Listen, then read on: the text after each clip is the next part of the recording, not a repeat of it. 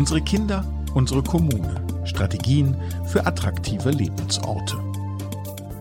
Und damit herzlich willkommen zu Unsere Kinder, unsere Kommune, dem Primo Kids Podcast. Mein Name ist Annegret Richter und ich spreche hier mit verschiedenen Expertinnen und Experten darüber, wie Kommunen sich zu attraktiven Lebensorten für Familie entwickeln können. In anderen Folgen haben wir viel über interne Veränderungsprozesse gesprochen und wie wichtig zum Beispiel die Vernetzung der verschiedenen Amtsleitungen in der Verwaltung ist. Eine Sache, die hier allerdings auf keinen Fall übersehen werden darf, ist die Öffnung der Verwaltung nach außen. Thema heute ist die Beteiligung von Kindern als Schlüssel. Denn Akteure der Praxis und natürlich Eltern und Kinder sollten nicht nur stille Zuschauer sein, sondern selbst nach ihrer Meinung gefragt werden. Denn um die Interessen der Bürgerinnen und Bürger angemessen zu vertreten, muss man diese natürlich auch kennen. Wir möchten heute über die Frage sprechen, warum es sinnvoll ist, Planungsprozesse in der Kommune für eine aktive Beteiligung ihrer Bürgerinnen und Bürger zu öffnen. Und wenn ich von Beteiligung spreche, dann meine ich nicht nur die aktive Mitgestaltung von Erwachsenen, sondern auch von Kindern und Jugendlichen. Ich freue mich, dass ich nun den Leiter des Kinder- und Jugendbüro Itzehoe begrüßen darf. Hallo, Herr Carsten Röder. Moin, Frau Richter. Außerdem begrüße ich Peter Apel. Er hat 1999 das Planungsbüro Stadtkinder in Dortmund mitgegründet und damit Pionierarbeit in der kinder- und jugendfreundlichen Stadtplanung geleistet. Hallo, Herr Apel. Ja, hallo. Herr Röder, wir fangen mit Ihnen an. Man sagt ja, äh, viele Köche verderben den Brei. Sie arbeiten für die Stadtverwaltung in Itzehoe und für Sie ist aber Beteiligung von möglichst vielen unterschiedlichen Gruppen ein wichtiges Thema. Wie schaffen Sie es, dass der Brei dann trotzdem schmeckt? Der Brei muss gar nicht einschmecken. Das wäre ja auch fatal. Ähm, so ein Brei kann es gar nicht geben. Entscheidend ist an der Tatsache, ist das eine Frage oder eine Planung, die das gesamte Gemeinwesen betrifft. Und dann muss sie auch möglichst vielen Menschen, muss auch eine Möglichkeit zur Mitsprache gegeben werden. Das ist das Entscheidende, muss fair organisiert sein. Also die Mitsprachemacht muss gerecht verteilt sein es ist gar nicht so entscheidend, dass irgendwelche Entscheidungsträger die Frage stellen, ob das jetzt beteiligungsrelevant ist oder nicht, sondern ich rede jetzt für Kinder und Jugendliche. Die Kinder und Jugendlichen entscheiden, ob das ihr Interesse ist an der ganzen Geschichte. Denn rede ich auch gar nicht so sehr von, von äh, Mitbestimmung oder Mitentscheidung, sondern von Mitsprache. Das haben Sie am Anfang ja auch schon gemacht, als es um Meinungen ging. Wir haben ja durchaus ein repräsentatives System mit legitimierten Mandatsträgern und äh, die wiederum müssen aber auch die Informationen von Kindern und Jugendlichen haben, um gerecht entscheiden zu können. Mandatsträger können in dem Zusammenhang natürlich aber auch Kinder und Jugendliche sein, so im Jugendparlament zum Beispiel oder im Kinderrat. Und ich glaube, dass dann nachher am Endeffekt gar kein Brei daraus wird, sondern ein sehr, sehr vielfältiger Eintopf. Können Sie kurz nochmal beschreiben, wie das konkret bei Ihnen aussieht, diese Beteiligung? Wenn wir eine Frage haben, die tatsächlich für das jeweilige Gemeinwesen, also für alle Beteiligten von Relevanz ist, dann versuchen wir auch, die alle zu erreichen. Das ist schon mal die erste Schwierigkeit. Das heißt ja nicht nur, weil jemand beteiligt werden kann, dass er auch beteiligt werden will. Diejenigen, die tatsächlich ein Interesse haben und die wir dann erreichen, die nehmen wir über intensive Beteiligungsformate mit, also Beteiligungswerkstätten, Zukunftswerkstätten, all solche Geschichten, um wirklich herauszufinden, was sind eure Interessen an der ganzen Sache und daraus entwickeln wir dann eine Vorlage letztendlich für Entscheider und Entscheiderinnen, die dann gemeinsam überlegen, was machen wir am besten. Das wird nicht alles umgesetzt. Das ist grundsätzlich nicht möglich. Es kommt auch immer zu Kompromissen. Aber das gesamte Verfahren muss fair und transparent sein. Und dann führt es auch nicht zu dem, was man häufig hat, zu so einer Alibi-Veranstaltung oder zu, äh, zu ja, Unzufriedenheiten. Welche Kommunikationsmittel nutzen Sie denn da, um die Jugendlichen anzusprechen? Wir nutzen nach Möglichkeit alle Wege. Der entscheidende Punkt ist aber, dass die, die echte Beteiligung nicht nur eine Abfrage von Wünschen ist. Das kann ich online immer ganz einfach machen. Die echte Beteiligung ist die Auseinandersetzung verschiedener Interessen. Und das versuchen wir schon immer noch mit ganz ganz originalen Methoden, aber sehr kreativen Methoden, Zukunftswerkstätten, Beteiligungswerkstätten durchzuführen. Wichtig ist auch, dass Entscheider und Entscheiderinnen sich dann mit Kindern und Jugendlichen direkt in den Austausch begeben, weil nur so lernen beide davon, haben beide einen Gewinn davon. Herr Appel, Sie leiten ja das Planungsbüro Stadtkinder und haben sich zur Aufgabe gemacht, Stadtplanung möglichst familienfreundlich zu gestalten. Was passiert denn, wenn man Kinder und ihre Bedürfnisse bei der Stadtplanung nicht mitbedenkt? Ja, das tritt uns leider immer wieder täglich vor Augen. Wenn man mit offenen Augen durch die Quartiere, durch die Stadt geht, sieht man kaum noch Kinder auf den Straßen spielen, sieht man noch äh, kaum Kinder mehr im öffentlichen Räumen. Kinder sind äh, so gut wie komplett verdrängt aus dem öffentlichen Raum. Kindheit findet drinnen statt, in der Schule, in der Kitas und vor allen Dingen im Kinderzimmer, weil Kinder keine Möglichkeit mehr haben, attraktive Spielräume draußen vorzufinden und dann natürlich die dramatische Entwicklung des Verkehrsgeschehens. Ich konnte noch als Kind draußen auf der Straße Fußball spielen und allein ohne Begleitung der Eltern das Quartier erkunden, aber mit dem heutigen Autobesatz und mit der heutigen Verkehrsplanung ist es äh, ungleich schwerer, Kinder eigenständig draußen spielen zu lassen. Die Straße ist gefährlich geworden sodass äh, die Kindheit äh, verhäuslicht ist mit äh, extremen äh, Einschränkungen der gesunden Entwicklung von Kindern. Adipositas ist hier, ist hier zu nennen. Kinder können sich gar nicht mehr frei entwickeln, frei draußen bewegen. Kinder können auch draußen keine Freunde mehr treffen. Das sind die Folgen von einer Stadtplanung, die in den 70er Jahren äh, das Leitziel der autogerechten Stadt äh, definiert hat und umgesetzt hat. Und wir erleiden es heute, dass wir mit der Verkehrsinfrastruktur leben müssen und das heißt für Kinder, dass sie gar nicht mehr eigenständig sich draußen bewegen können. Und wie würde man jetzt Kinder einbeziehen in die stadtplanerischen Prozesse? Haben Sie da vielleicht ein Beispiel, wie man sozusagen das jetzt wieder ändern kann? Ja, ganz spannend ist es, die Frage ähm, beantwortet zu bekommen, wie nutzen Kinder äh, in den Quartieren, in den Städten die Freiräume? Gibt es überhaupt noch solche Freiräume? Und da haben wir die Methode Streifzug entwickelt Kinder zeigen uns als Planer, äh, wo sie entlang gehen, wo sie spielen, wo gibt es ihre Spielflächen. Und das sind ganz spannende Exkursionen in unsichtbare Welten. Kinder zeigen uns äh, ihre Flächen und das sind mitnichten die Spielplätze. Die Kinder steuern weniger die Spielplätze an, um ein Beispiel zu nennen. Ähm, das sind Gruppen von Kindern, die uns ihre Quartiere zeigen die uns mitnehmen und eine Gruppe von Kindern ist ähm, auf einen Spielplatz zugesteuert. Ich dachte, ja gut, jetzt zeigen die uns ihren Spielplatz. Plötzlich sind sie nach links abgebogen und sind auf eine Brachfläche gegangen. Eine blühende Wiese mit äh, Sträuchern, mit Gehölzflächen. Und das sind ihre Spielräume. Kinder zeigen uns dann ihre Geheimverstecke. Das sind die wenigen Restflächen, Brachflächen, Baulücken zwischen ähm, Ränder und Siedlungsränder und äh, die Städte dazwischen, wo Kinder sich noch ihre Spielräume aneignen, frei von Pädagogen, frei von Erwachsenen und Planern, wo sie sich treffen. Und das sind für uns wichtige Erkenntnisse. Wo gibt es diese Flächen noch, wo Kinder frei spielen können?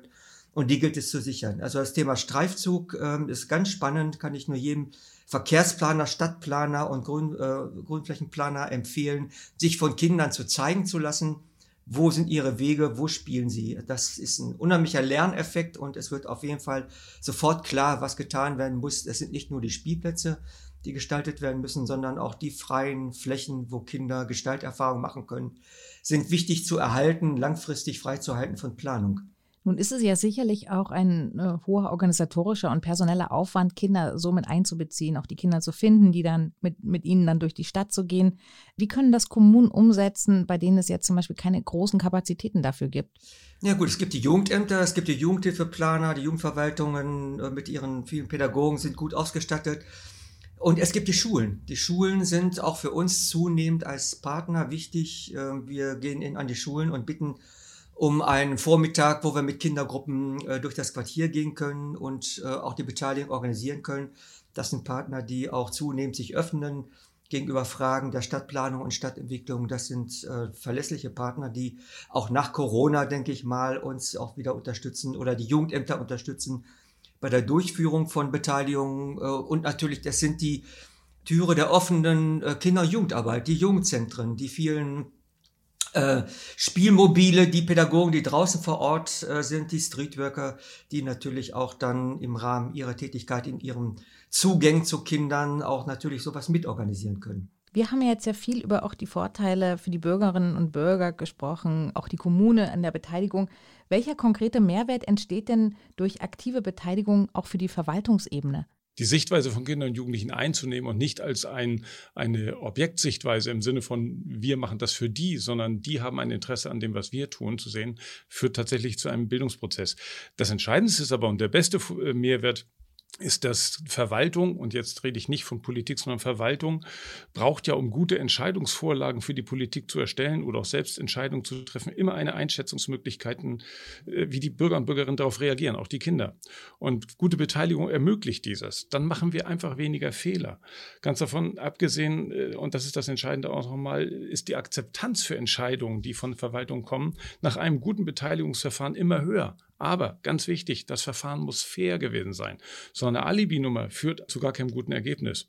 Und letztlich ist auch noch wichtig, dass man einfach wissen muss, dass die Menschen in unseren Kommunen, auch die Kinder und Jugendlichen, ungeheuer viel Insiderwissen haben, was wir in den Verwaltungen nicht haben, was auch Politik nicht immer hat. Wenn wir uns mal angucken, Politik ist ja auch nicht so repräsentativ vertreten, altersmäßig schon gar nicht. Das heißt, dieses Insiderwissen nicht zu nutzen, würde bedeuten, kreative Lösungspotenziale, die in der Bevölkerung sind, nicht zu nutzen. Das kann sich aktuell in, angesichts dieser schwierigen Problemlagen, denen wir allen gegenüberstehen, überhaupt niemand erlauben. Nun ist es aber so, wenn man aktive Beteiligung von Bürgerinnen und Bürgern, von Kindern und Jugendlichen nutzt, bedeutet das ja für die Verwaltung auch ein Stück weit die Kontrolle abzugeben. Wie sind denn Ihre Erfahrungen damit? Ja, die Frage Kontrollabgabe es kommt immer auf die Grundsatzfrage an, mache ich einen Prozess eigentlich ergebnisoffen oder weiß ich schon im Vorwege, was hinten dabei rauskommen soll? Wenn ich im Vorwege schon weiß, was hinten dabei rauskommen soll und trotzdem eine Beteiligung mache, dann bin ich unehrlich. Dann würde ich in dem Fall auch womöglich die Kontrolle in Bezug auf das Ergebnis abgeben, weil es könnte ja schiefgehen. Wenn ich aber sage, ich gehe ergebnisoffen an etwas ran, also noch nicht, ich weiß schon, was hinten dabei rauskommen soll, dann gebe ich überhaupt gar keine Kontrolle ab, weil ich will ja noch gar nicht etwas Besonderes haben. Ich gewinne Kontrolle im Prozess, indem ich nämlich ein Beteiligungsverfahren moderiere. Also im besten Fall billigt man uns demokratische Autorität zu. Also klingt schräg, aber ist gemeint, demokratische Autorität. Was war denn bisher aber Ihre größte Herausforderung im Hinblick auf diese ähm, gelebte Beteiligung? Die größten Herausforderungen sind immer unehrliche Beteiligungsverfahren. Die zweitgrößte Herausforderung sind uninteressierte Kinder und Jugendliche, die einfach sagen, das ist ja schön, dass du uns beteiligen willst, aber interessiert uns nicht und schon gar nicht in der Dauer, wie das Ganze jetzt hier dauert. Und eine große Herausforderung sind immer, und das hatten Sie in Ihrem Intro ja schon gesagt, sind unkooperative Verwaltungseinheiten, die auch schon im Normalfall miteinander nicht zusammenarbeiten. Warum denn jetzt auch im Beteiligungsverfahren? Das größte Problem, was wir de facto als Beispiel hatten, war unser Haus der Jugend hier in Itzehoe. 2008 wurde es abgerissen. Es sollte ein neues in drei Jahren gebaut werden. Und wir haben ein großes Beteiligungsverfahren gemacht mit Jugendlichen, mit Politik, mit allem drum und dran. Wir hatten einen Ort gefunden. Es war ein tolles Ergebnis. Und dann kommt ein neuer Bürgermeister, eine neue Bauamtsleitung, ein bisschen veränderte Politik und plötzlich wird alles mit anderen Interessen neu vermengt. Die neuen Handelnden auf Entscheiderebene haben das Beteiligungsergebnis, was vorher vorlag, was ja vorlag, nicht mehr ernst genommen. Im Endeffekt, zehn Jahre später, 2018, ist das neue Haus der Jugend eröffnet worden, an dem Ort, der schon damals von den Jugendlichen gewünscht war, der im Beteiligungsverfahren rausgekommen ist. Aber es hat zehn Jahre lang gedauert, das durchzusetzen. Und bevor Sie es fragen, ich sage gleich, mit einer der maßgeblichen Akteure, dass das funktioniert hat, war unser Jugendparlament. Also wir haben ein Jugendparlament in Itzehoe und da heißt es ja immer, ach, die Parlamente, so eine erwachsene Form. Dieses Jugendparlament hat zehn Jahre lang mit unterschiedlichsten Aktionen für dieses Jugendzentrum gekämpft. Und interessanterweise, die Jugendlichen, die das Jugendzentrum später mit eröffnet haben, waren noch kleine Kinder, als das alte abgerissen wurde. Und als wir sie gefragt haben, sag mal, ihr kennt das doch gar nicht mehr, war ihre Antwort, und das ist wirklich beachtenswert, war ihre Antwort, aber ich bin doch Jugendparlamentarier. Dafür wurde ich doch gewählt. Und das ist eine Verantwortungsbereitschaft, die man lernt in dem Zusammenhang und die tatsächlich auch gute Auswirkungen hatte. Auf der einen Seite gibt es ja Herausforderungen und Sie haben jetzt schon auch gut beschrieben, wie man die auch zum Beispiel lösen kann. Auf der anderen Seite steht dann aber auch das großartige Gefühl, wie man solche Herausforderungen gemeistert hat. Ähm, Herr Apel, vielleicht können Sie auch mal beschreiben, was war denn Ihr schönster Aha-Moment, nachdem Sie Kinder in Ihre Planungsprozesse mit eingebunden haben? Vielleicht ähm, kann ich mit bei, zwei Beispielen das mal äh, verdeutlichen. Wir hatten die Aufgabe, eine Fußgängerzone in einer mittelgroßen Stadt mit Kindern zu beplanen. Es waren äh, Kinder und äh, jugendliche ältere Kinder aus einer Hauptschule. Ähm, die Kinder haben super gute Ideen generiert in äh, den Plan, der Planungswerkstatt. Sie haben Modelle gebaut ähm, zu einem urbanen äh, Baumhaus, zu Mikado-Stämmen, die auch bekletterbar sind und zu Objekten, die dazu geführt haben, dass die Fußgängerzone nicht nur schön aussieht, nicht nur möbliert wird mit Wackeltieren, sondern die sehr stark auch belebt wird. Sie haben ein Kunstwerk mitentwickelt, mitgeschaffen, auch mitgebaut und haben, ähm, sage ich mal, ihre Scheu überwunden, äh, das auch sehr äh, deutlich zu präsentieren, sehr selbstbewusst zu präsentieren. Und nach fünf Jahren habe ich in Berlin im Rahmen einer Bertelsmann-Tagung diese Kinder aus den vergleichsweise bildungsfernschichten getroffen, die da standen und sehr selbstbewusst und kompetent ihr Projekt vorgestellt haben. Und da habe ich mich total gefreut, ähm, wie, welche Selbstwirksamkeitsprozesse Beteiligung auslöst, welches, äh, welche Auswirkungen Beteiligungsprozesse auf das Selbstbewusstsein von Kindern haben. Und das, was da passiert ist, das passiert weniger in den Schulen. Und äh, im Nachgang standen da Jugendliche, die mit einer wunderbaren Rhetorik ihr Projekt äh, vorgestellt haben, wo ich denke, man, man legt eine kleine Spur nicht nur in der Entwicklung von neuen kreativen Ideen, sondern ähm, man trägt ein bisschen dazu bei, dass Kinder selbstbewusst sich auch innere Wirksamkeit erfahren können. Das zweite Beispiel ist für mich bis heute immer noch frappierend. Und diese Erfahrung machen wir durchgängig in den Beteiligungsprojekten. Wir hatten vor einiger Zeit zu einem Stadtentwicklungsprozess Jugendliche und Senioren äh, beteiligt in zwei verschiedenen Workshops und haben die Workshops dann zusammengeführt, Jugendliche und Senioren zusammengeführt und die Ergebnisse zusammengefasst äh, zur Stadtentwicklung 2030. Jugendliche haben die Themen, das waren Jugendliche aus Hauptschulen, Gymnasien, also wirklich äh, aus der Szene, die haben die Themen Grün, Sicherheit und Sauberkeit thematisiert.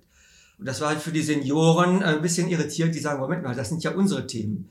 Also ganz spannend, die Übereinstimmung der Themen und der Belange von Jugendlichen auch zu älteren Menschen. Und da haben die äh, Senioren gesagt, Moment mal, wo fühlt ihr euch unsicher? Wo habt ihr das Problem mit Sauberkeit? Und was möchtet ihr zum Thema Grün und Bewegung? Was sind eure Vorstellungen?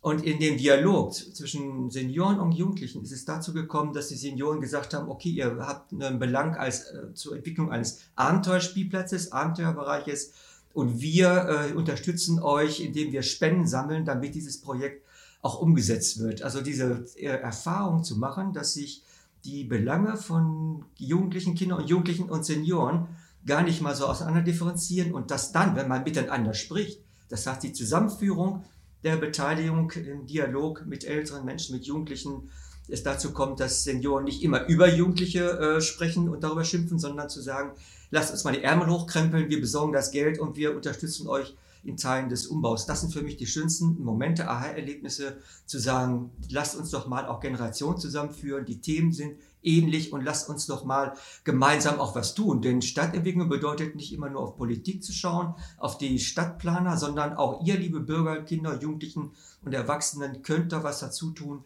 Und dieses Zusammenführen in diesen dialogorientierten Verfahren hat mich sehr erfreut und äh, das war so ein Aha-Erlebnis, äh, dass die, diese Jugendlichen eigentlich die Themen von den älteren Menschen auch auf, ihren, auf ihrer Liste hatten. Gibt es denn etwas, was Sie jetzt Kommunen raten würden, um sich in puncto Familienfreundlichkeit äh, zu verbessern oder wie sie sich verbessern können? Also das, was Sie gerade erzählt haben, unterschiedliche Bevölkerungsgruppen in den Dialog miteinander zu bringen, ist ja sicherlich ein Punkt. Das klang gerade sehr, sehr erfolgreich und sehr spannend. Gibt es denn etwas, wo Sie sagen, das ist etwas, was Sie auf jeden Fall in Ihrer Kommune übernehmen sollten? Ja, erstmal äh, geht es darum, dass die Verwaltungsspitze, der Bürgermeister, Oberbürgermeister und die Dezernenten das wirklich wollen und das nicht nur als den 175. Belang neben ökologischen Belangen und äh, barrierefreien äh, Anforderungen, nicht zu sagen, jetzt müssen wir auch nochmal die Kinder und Jugendlichen beteiligen und die Belange einbeziehen, sondern es gilt auch äh, von Beginn an deutlich zu machen, welchen Mehrwert die Belange von, die Einbeziehung der Belange von Kindern und Jugendlichen haben, welchen Mehrwert die Beteiligung hat.